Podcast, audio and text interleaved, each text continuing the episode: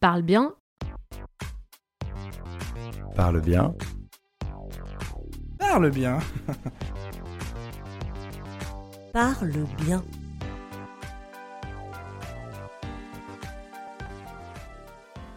Je ne sais jamais par quoi commencer ma présentation. Comment avoir un début de discours qui claque? Je bloque toujours sur l'écriture des premiers mots de mon pitch. Comment trouver un bon exorde? Si on a bien fait notre boulot, on débute ce podcast, cette prise de parole, avec deux choses à faire. D'abord le silence. Et ensuite, on a tenté de capter votre attention. Débuter une prise de parole, débuter un discours, c'est jamais facile. Alors Mathilde, mais il y a plusieurs siècles, il y a des gens qui ont théorisé tout ça, les débuts de discours. Oui, euh, on fait un petit vers le passé, vers l'Antiquité gréco-romaine. D'abord du côté d'Aristote, qui euh, nous a livré euh, un, ouvrage qui s'appelle La rhétorique. Donc aujourd'hui, la rhétorique, c'est hyper la mode. lui, il avait juste écouté et étudié des discours qui fonctionnaient très bien. Et il en a théorisé un certain nombre de choses qu'on utilise encore aujourd'hui. Donc lui, il nous a dit que pour un discours réussi, il y avait trois choses importantes. Un discours réussi, c'est un équilibre, un triquilibre, je sais pas comment on dit, bref. Un équilibre entre trois choses. La première. Un trois-équilibre. Un trois-équilibre, c'est un trois-équilibre entre le logos, donc le terme logique euh, évidemment découle de cette racine euh, grecque.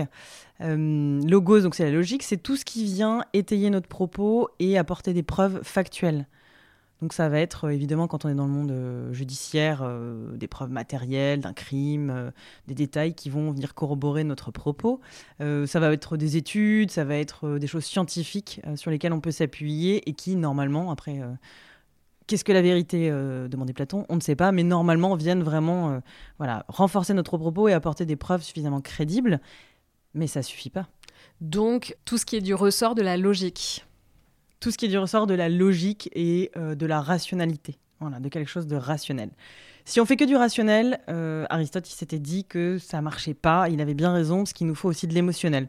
Lui, il appelle ça le pathos, hein, d'où nous vient euh, le terme pathétique, qui aujourd'hui est assez mochement utilisé. Mais ce qu'on veut dire derrière pathos, c'est l'importance de parler au cœur de son auditoire en suscitant chez lui des émotions, des émotions qui le rendent acquis à la cause qu'on va défendre, au projet qu'on va défendre, etc., etc. Donc mettre du pathos, on va revenir dessus, les Américains ils font ça hyper bien, notamment avec la narration en racontant des histoires.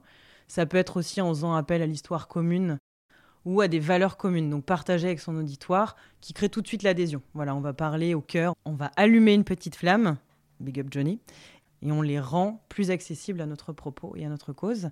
Une fois qu'on a donc le logos, le pathos, il nous manque l'éthos. Alors l'éthos, c'est plutôt la crédibilité de l'orateur. C'est comment, et c'était très important à l'époque, et je pense que dans le monde du travail, ça l'est encore aujourd'hui, comment aujourd'hui euh, je suis crédible. Il y a plein de façons de l'être. Alors ça peut être à la fois dans le langage qu'on va utiliser, un langage, si on emploie des termes un peu techniques, qu'on a des références euh, qui montrent qu'on a une certaine expertise sur le sujet.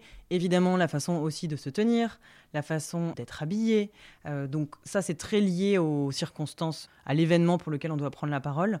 Mais euh, l'éthos, c'est très important, et notamment au démarrage et on le verra euh, tout de suite dans ce podcast. Oui, tu nous parles de ethos, logos, pathos parce que c'est important pour les débuts de discours et pour revenir sur l'ethos, un exemple très concret, c'est aussi euh, par exemple, je viens prendre la parole face à des gens pour parler des pesticides et je suis agriculteur.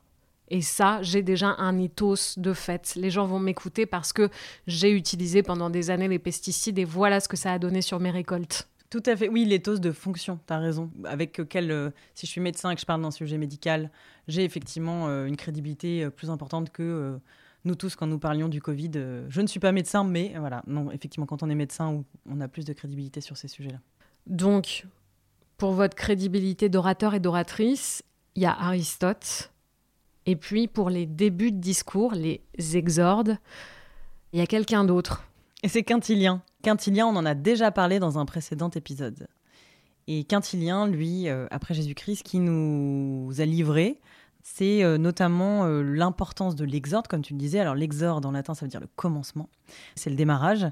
Et pour lui, il y avait plusieurs exordes possibles et plusieurs fonctions à l'exorde. Et dans l'ouvrage L'institution oratoire de Quintilien, justement, on trouve ces phrases-là. L'exorde n'a pas d'autre but que de préparer l'esprit de celui qui nous écoute, comme on prépare une matière qu'on veut rendre plus maniable. On est généralement d'accord qu'on arrive à cette fin par trois moyens principaux. En rendant l'auditeur bienveillant, attentif, docile. Bon, le docile est plus exactement d'actualité, mais attentif et bienveillant, évidemment. Oui, parce que là, on parle vraiment des premières secondes de votre prise de parole. Vous êtes face à des gens, tous ces gens qui euh, ne sont pas forcément déjà attentifs, euh, qui regardent leur téléphone, qui discutent entre eux, et vous devez capter leur attention. Et vous devez susciter aussi l'adhésion de ces gens tout de suite. Et c'est ça, hein, c'est les premières secondes dont on parle aujourd'hui. Parle bien. Surprenez-les. Dès les premières secondes, il faut créer un effet de surprise. C'est ce qu'on appelle l'exorde ex abrupto. Tu nous donnes quelques exemples pour qu'on comprenne mieux? Alors il y a plusieurs façons de surprendre. La première, c'est par exemple de donner un chiffre. 6 Français sur 10. Et là, petit silence, et tout le monde se dit 6 Français sur 10 de quoi De qui? Ça suscite l'interrogation, ça fait fonctionner le cerveau des gens qui euh, vont vous écouter. Ce chiffre, 6 Français sur 10, ou peu importe le chiffre, c'est un exorde qui marche très très bien dans le monde de l'entreprise. Par exemple, quand vous avez euh, une présentation à faire pour débuter votre présentation. Donc, un exorde chiffré. Pour les surprendre, vous pouvez aussi commencer par une phrase forte. Alors là, il y en a une qui me vient tout de suite, c'est l'heure est grave. Point. Et ça, euh, si euh, vous faites quelques recherches dans euh, des discours, des prises de parole qui ont été faites, vous retrouverez souvent l'heure est grave. Et puis comme ça, je pense aussi à l'intervention de Jacques Chirac. C'était au sommet de la Terre en 2002. Et la phrase, c'était Notre maison brûle. Et nous regardons ailleurs nous ne pourrons pas dire que nous ne savions pas. Et d'ailleurs, il faut rendre à César ce qui est à César. Cette phrase, elle n'est pas de Jacques Chirac, elle est, on a fait quelques recherches et elle est de Jean-Paul Deléage. Il est historien des sciences de l'environnement. Mais voilà une façon de commencer euh, un discours avec une phrase forte. La phrase forte, elle est souvent rattachée à des sujets un peu majeurs, notamment l'environnement, euh, la paix dans le monde, l'émancipation des femmes, etc. Donc, euh, c'est peut-être pas des sujets qu'on a toujours en entreprise, mais on peut avoir des sujets forts en entreprise. Et du coup, c'est aussi de jouer sur des émotions qui peuvent être la colère ou la peur, comme le fait Greta Thunberg, comme le fait Aurélien Barraud. Pour la phrase forte, vous pouvez vous appuyer sur le slogan de votre entreprise, quitte à le remanier un petit peu de façon poétique. Ça pourrait être à la Nike euh, Just Do It devient And Feel It ou Just Do It Now si vous voulez faire passer à l'action. Donc d'utiliser l'existant et euh, des choses qui sont connues de bah, tous les collaborateurs à qui vous vous adressez. Pour jouer sur euh, ces phrases fortes, ces émotions, on peut aussi commencer sa prise de parole en faisant ce qu'on appelle un appel à l'actualité. L'exemple de cet appel à l'actualité, c'est l'abbé Pierre sur une antenne de radio à une heure de grande écoute qui, pour parler des gens qui meurent de froid, je crois que c'était l'hiver 54, commence son discours en disant ceci. Mes amis, au une femme vient de mourir gelée cette nuit à 3 heures sur le trottoir du boulevard Sébastopol, serrant sur elle le papier par lequel, avant-hier, on l'avait expulsée. Si votre sujet euh, porte sur les atrocités de la guerre, vous pouvez commencer avec euh, le chiffre entendu ce matin à la radio euh, du nombre de morts en Ukraine, pour parler d'un exemple très concret. Si vous faites une présentation en entreprise et que vous voulez parler euh, de l'inflation, vous pouvez commencer par euh, les prix euh, à la pompe d'essence ce matin, le matin même, quand vous êtes arrivé sur le lieu de votre présentation. Vous allez parler de choses concrètes et puis en plus vous allez être concernant parce que ça concerne les gens qui vont vous écouter en tant que salarié de leur entreprise, mais aussi en tant que consommateur. Et donc vous allez vous attirer leur sympathie, leur empathie, c'est ce qu'on appelle la captatio benevolentiae. Un exorde qui fonctionne aussi très très bien, c'est de poser une question. Exemple Pourquoi sommes-nous toutes et tous réunis ici aujourd'hui? Et là, votre public va se poser la question, bah, c'est vrai, pourquoi? Un autre qui peut être un peu violent, ça pourrait être euh, Avez-vous envie de mourir jeune et dans d'atroces souffrances? Ça pourrait être euh, tout à fait un slogan utilisé pour une campagne anti-tabac auprès des jeunes. Une autre façon de faire, mais pour ça il faut être euh, à l'aise, c'est de pousser le curseur de l'ex abrupto hyper loin et d'aller vraiment choquer pour choquer. Euh, donc ça peut être d'arriver en disant je n'ai aucune envie d'être parmi vous ce soir, j'avais d'autres choses à faire, donc euh, je pense que c'est assez désagréable en réception. Si derrière vous avez une histoire suffisamment forte, une cause, un projet suffisamment fort et que vous arrivez à expliquer que mais vous êtes là parce que votre cause, votre projet euh, est suffisamment important et que finalement vous captez quand même la bienveillance de l'auditoire même si c'est pas dans les premières secondes, allez-y, ne le faites pas si vous n'êtes pas à l'aise avec ce principe-là, mais on peut déplacer le curseur jusque très très loin dans euh, ce spectre de l'ex abrupto. Parle bien, parle bien. Parle bien. De l'histoire avec un grand H jusqu'aux petites histoires, il n'y a qu'un glissement, euh, qu'un petit passage. Et du coup, on va faire une transition. On sort un peu de nos exordes ex abrupto qui choquent, qui claquent, etc. Ça va être quand même quelque chose qui va nous attraper par le cœur. C'est le fait de raconter des histoires pour euh, pouvoir faire passer des messages et pour commencer ce que les Américains font très bien. Barack Obama, il passe son temps à parler d'une vieille dame euh, qui a voté pour la première fois aux États-Unis, de Joe Biden, de Michelle, Malia, Sacha, etc. Bon, il y en a bien d'autres que Barack Obama, mais c'est toujours pour euh, tirer le fil vers son histoire à soi, vers l'histoire de l'Amérique, vers, voilà, évidemment, les choses qu'il veut faire passer dans son programme, mais c'est comment on peut récupérer aussi euh, la grande histoire et comment on peut utiliser l'histoire en elle-même comme un moyen de, créer de l'écoute et de l'attention. Et ce, d'autant plus que Sama Karaki, dans l'épisode sur les neurosciences, nous disait qu'il semblerait aujourd'hui, en neurosciences, qu'on se rende compte que la zone de la mémorisation et de la narration sont interconnectés, donc on comprend mieux et on retient mieux quand on nous raconte des histoires, comme quand on était petit. On écoute Barack Obama.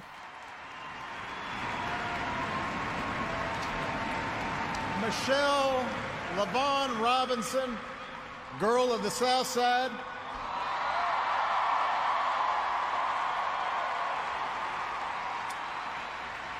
For the, fa- for the past 25 years, you have not only been my wife and mother of my children. You have been my best friend. L'histoire, ça peut être euh, aussi, vous pouvez tout à fait commencer par euh, ce matin, ma femme m'a dit. Moi, je me rappelle très bien avoir assisté à une journée de conférence dans Paris sur la créativité et était invité un monsieur qui s'appelait Seb Lester, qui est calligraphe, enfin qui écrit de façon très très jolie. Vous pouvez regarder ses vidéos sur Instagram, c'est passionnant. Il a commencé son intervention en nous parlant de son lapin. Il avait un lapin, il avait même projeté la photo de son lapin. Et tout le monde s'est dit, euh, pourquoi est-ce qu'il nous projette la photo d'un lapin Lapin noir et blanc, je me rappelle très bien. Et il a commencé à nous raconter l'histoire de son lapin, de lui et de son lapin en quelques secondes. Et on a tout de suite accroché. Et petit à petit, il a ramené son lapin au sujet euh, qui nous concernait tous et toutes dans la salle, à savoir la créativité. Sur l'histoire, évidemment, vous pouvez l'adapter à votre entreprise. Ça peut être l'histoire d'un collègue, votre propre histoire euh, quand vous êtes arrivé dans cette entreprise, ou l'histoire même de l'entreprise que vous pouvez utiliser pour défendre votre propos, pour commencer votre discours. Là, on vient de voir plein de manières d'introduire avec grâce, avec véhémence, avec euh, beaucoup de talent, etc. Mais on peut aussi le faire simplement en se présentant tout naturellement, en expliquant pourquoi on est là, pourquoi on est là pour parler de tel sujet. Et ce qu'on veut aussi vous faire passer comme message, c'est que c'est pas nécessaire si euh, vous ne vous sentez pas le courage d'aller vers ce qu'on vient de présenter avant donc les exordes ex abrupto, ou même de raconter des histoires, c'est pas forcément donné à tout le monde. On vous recommande de le tester dans un cadre bienveillant, parce que vous verrez la différence entre euh, bonjour, je suis Michel et je suis venu euh, faire la présentation annuelle euh, des comptes et ce matin, il m'est arrivé telle chose, etc. Et d'arriver jusqu'à votre présentation des comptes en partant de choses assez éloignées au démarrage, en ayant vraiment créé un teaser fort dès les premières secondes, ça fonctionne bien mieux. On a parlé des exordes ex abrupto. Perso, moi, il y a un exorde que j'aime beaucoup, c'est celui de l'appel à l'imagination. Imaginez mille chansons dans votre poche. C'est comme ça que Steve Jobs, patron d'Apple, en 2001, commence son discours de présentation de l'iPod que personne ne connaissait. Et donc il est sur scène avec euh, le logo de la pomme, etc. Donc faites appel à l'imagination de votre auditoire. Ça pourrait passer par une phrase du type Fermez les yeux, imaginez, vous êtes dans un champ. Quand on crée des images mentales comme ça dans le cerveau des gens, on facilite en plus leur compréhension. Donc euh, ils se créent eux-mêmes leur propre représentation de l'iPhone ou de, de quelque chose d'autre. Et donc ça, ça aide à rentrer encore plus rapidement dans le sujet.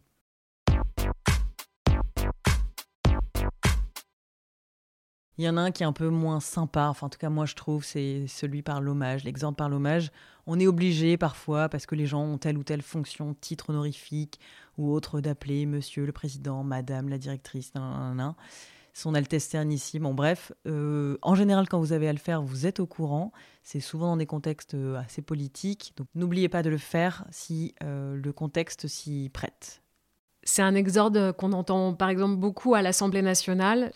C'est comme ça que le 29 janvier 2013, Christiane Taubira, alors ministre de la Justice, commence son discours à l'Assemblée nationale sur la présentation du projet de loi sur le mariage homosexuel. Monsieur le Président, Monsieur le Président de la Commission des lois, Madame la Présidente de la Commission des affaires sociales, Madame, Monsieur le rapporteur, Mesdames et Messieurs les députés, nous avons l'honneur et le privilège, Dominique Bertinotti, ministre délégué à la Famille et moi-même, de vous présenter au nom du gouvernement un projet de loi traduisant l'engagement du Président de la République d'ouvrir le mariage et l'adoption aux couples de même sexe. Au tout début de cet épisode, on vous a parlé du silence. On vous invite à ne pas démarrer tout de suite sur les chapeaux de roue. Regardez votre assemblée en vous taisant. Puis, une fois que vous avez obtenu le silence, continuez à vous taire. Le silence, ça permet de faire prendre conscience aussi au public qui vous regarde que vous allez dire quelque chose d'important.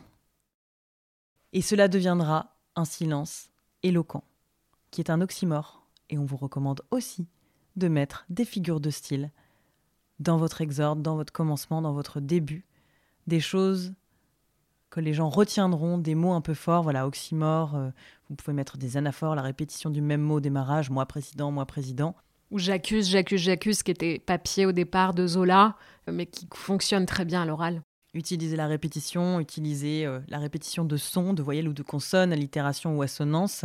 On vous laisse reprendre vos cours de français du collège ou du lycée, mais en tout cas, ça, c'est souvent des choses qui permettent de retenir plus facilement aussi quand il y a des figures de style. Et même si vous êtes face à une assemblée déjà silencieuse, ne prenez pas la parole tout de suite, attendez quelques secondes, regardez-les, prenez un contact et permettez-leur aussi de prendre contact avec vous. On crée une connexion à ce moment-là. Et on s'est gardé le meilleur pour la fin, les choses à ne pas faire. C'est parti pour le florilège. Donc ne surtout pas dire je vais pas vous prendre trop de temps, ne vous tirez pas une balle dans le pied, ne leur dites surtout pas je déteste prendre la parole en public, euh, c'est vraiment un effort pour moi d'être là. Parce que le problème, c'est qu'en face, sans le vouloir, on va attendre la chute, on va attendre le moment où vous allez montrer la preuve que vous ne savez pas parler en public, que vous parlez trop longtemps, que vous n'êtes pas intéressant, etc., etc. Et souvent, ça n'arrive pas. Et c'est dommage du coup de créer dans le cerveau de votre public cette attente d'une chute ou du faux pas. On vient de vous parler des exordes. L'exorde fait partie de l'introduction. Ce qui vient juste après, c'est bien sûr l'énonciation de son sujet, ce dont on va parler. De son plan, si possible aussi, ça peut permettre, si vous avez une présentation longue et qu'il n'y a pas forcément de support, aux gens de suivre aussi les différentes étapes. Quand vous êtes calé sur vos premières phrases, votre début, votre première impression, euh, que c'est écrit et que c'est posé quelque part et que vous êtes content de ce que vous avez fait, eh bien, il y a tout le reste qu'il faut euh, mettre en place. Il y a le regard, il y a la voix, il y a la posture, et tout ça, ce sont des conseils que vous trouverez dans le premier épisode de Parle bien qui était euh, consacré au grand oral des lycéens, mais qui en fait regorge de conseils valables pour tous et toutes qui veulent prendre la parole face à un public, face à des gens. Épisode intitulé Le grand méchant oral. Vous avez aussi des conseils sur la structure du discours dans l'épisode 2, un épisode sur les discours de mariage, mais cette structure, elle peut fonctionner aussi pour tout type d'autres discours. Et on termine sur une info clé le début ne s'écrit pas forcément toujours au début. Ça paraît contre-intuitif, mais le début, il vient très naturellement une fois qu'on a écrit ces idées fortes, qu'on les a posées, qu'on a trouvé les arguments qui vont avec, etc. Finalement, que le gros euh, de notre texte, de notre discours est structuré, à ce moment-là, penchez-vous sur le début. Parfois, il vient spontanément. Si c'est pas le cas, allez sur le reste et revenez ensuite à la fin écrire le début. À bientôt pour un prochain épisode de Parle bien et merci pour votre écoute. Merci.